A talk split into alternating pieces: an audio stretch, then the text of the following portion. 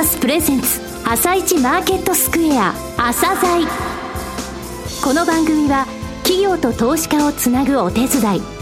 プロネクサスの提供でお送りします。皆さんおはようございます。アシスタントの高木由里奈です。それではスプリングキャピタル代表チーフアナリストの井上哲夫さんと番組を進めてまいります。井上さんよろしくお願いします。よろしくお願いします。さて今日も楽しみな企業をゲストにお招きしています。今日ご紹介する企業は証券コード7427エコートレーディングですね。はい、えー、エコートレーディングさんですね。あの、ペット関連っていうと一番初めに名前が出るんですけれどもね、はい、あの、ペットのね、清潔トイレバケツとかですね、うん、それからパッドロッカー、えー、こういったものがね、まず浮かぶかもしれませんが、実はこれはね、7つの事業のうち1つでしかないんですよ。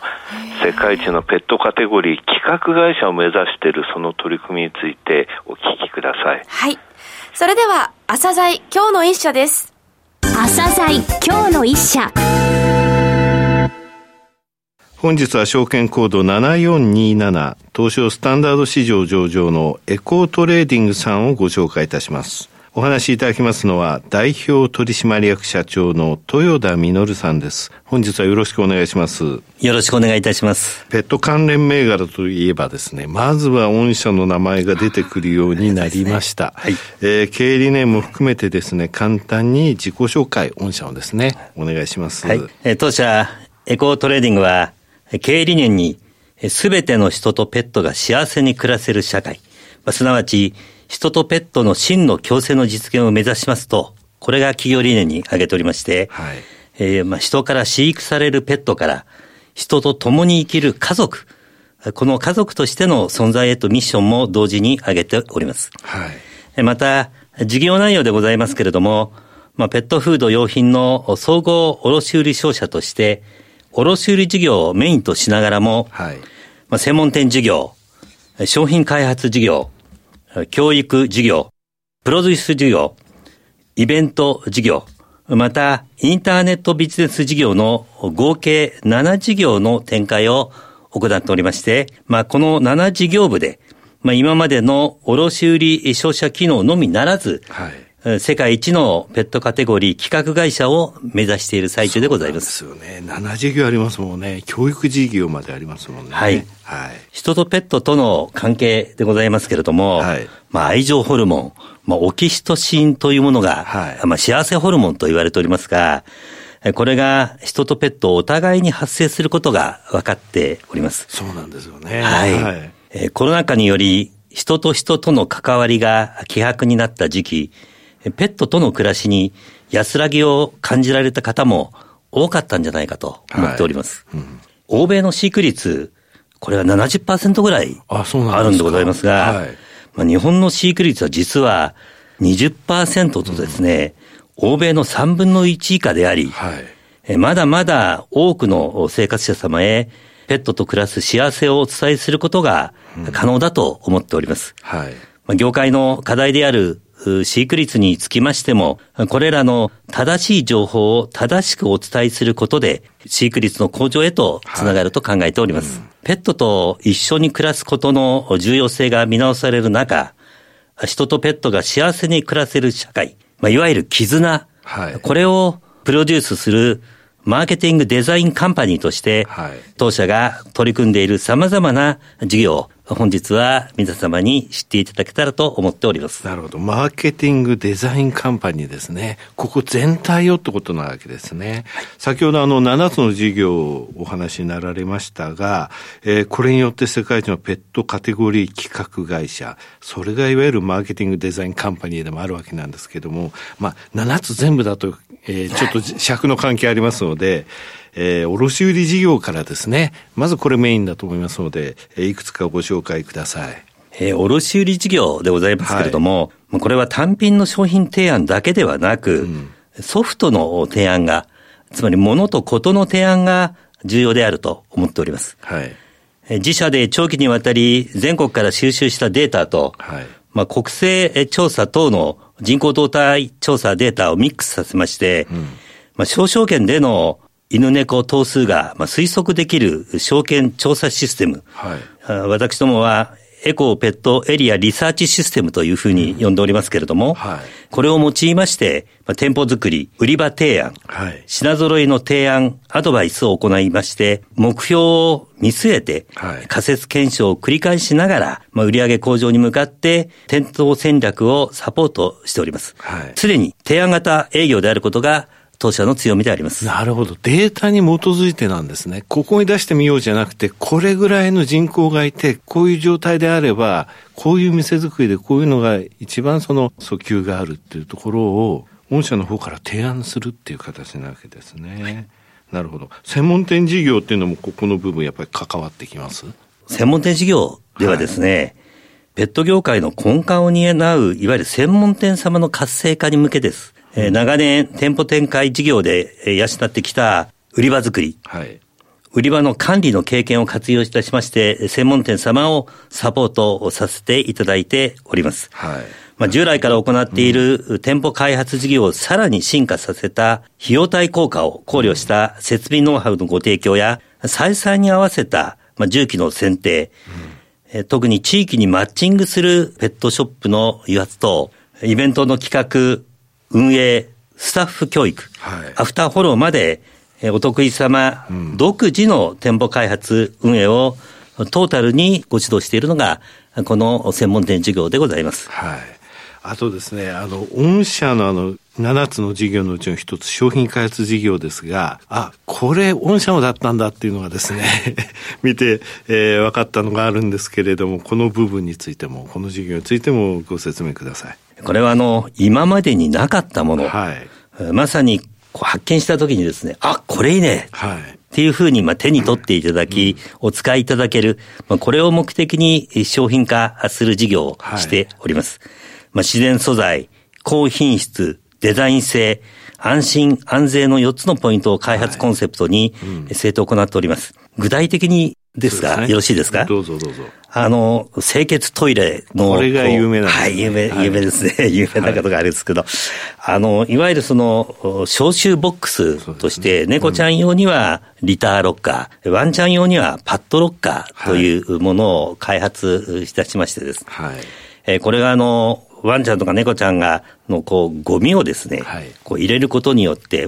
部屋に匂いが漏れないという、大変優れものでございます。はい。で、また、ペット専用としての消臭、殺菌を目的としたジア塩素酸水のジアエスト、はい、あるいは大豆由来の4つの機能、うん、この4つの機能と申しますのは、ボディケア、うん、洗浄、拭き取り除菌、そして拭き取り消臭を備えたソイエストを、まあ、衛生用品群として、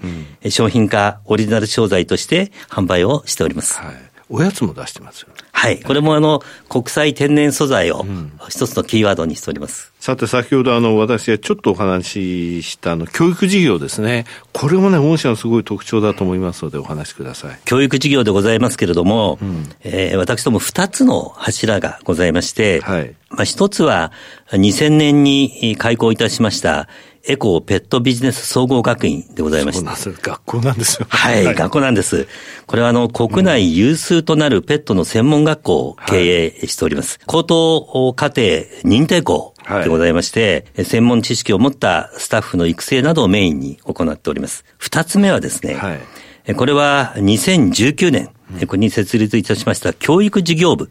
というのがございまして、はい人材育成をサポートとして、はい、お得意様の社内研修、はい、これをサポートしたり、また、インターナルマーケティングとして、社内の人材育成の強化、はい、これを専門的に行っている部署がございます。この二つが教育事業としての柱となっております。なるほどね。あの、先ほどの専門店のあの教育っていうのもここの部分ですよね。はい。はい、さて、あともう一つ、イベントで御社有名なのがありますよね。これ、イベント事業ですか？はい、そうでございます。はい、ペット王国と申しましてね。ねはい。昔は大阪ドームと言っておりましたが、今は京セラドームでございますが、はい、えここ2日間、ゴールデンウィークに、あの、貸し切りまして、うんペットオーナー様はもとより、はい、ペットを飼えない人にも、うん、いわゆるノンカスタマーという方ですが、はい、ペットを飼うことの楽しさ、はい、素晴らしさを知ってもらうために、うん、まあ、2005年より、みんな大好きペット王国を毎年開催しております。すね。うん、まあ、ただあの、